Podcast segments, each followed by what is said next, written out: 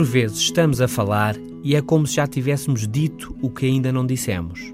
Vamos a andar, a virar uma esquina, ou a guiar e quase a chegar. O semáforo muda, aquelas três pessoas avançam na passadeira e sentimos que já vivemos exatamente o que estamos a fazer. É a sensação de déjà vu.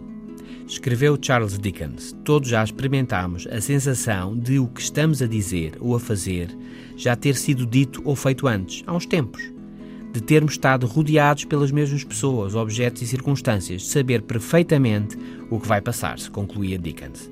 É o déjà vu. Estranho. Mais estranho ainda é a sugestão de Douglas Copeland, autor e artista contemporâneo, no livro This Explains Everything Isto Explica Tudo, publicado pelo grupo de divulgação científica Edge. Diz Copeland que não interessa se és a rainha de Inglaterra, um profissional dos mídia, uma dona de casa sul-coreana ou qualquer outra pessoa as chances são de que num ano tenha dois déjà vus. Não um, nem três, mas dois déjà vus. Porquê?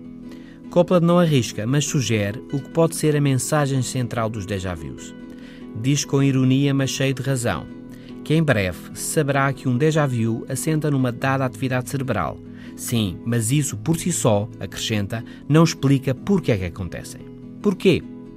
É um sinal possivelmente um sinal de uma perspectiva muito vasta, diz Copeland, que nos quer lembrar que a nossa vida, a vida de cada um, é o contrário do déjà vu. É única, nada se repete e o futuro está sempre em aberto. Interessante e uma boa mensagem. Bom fim de semana.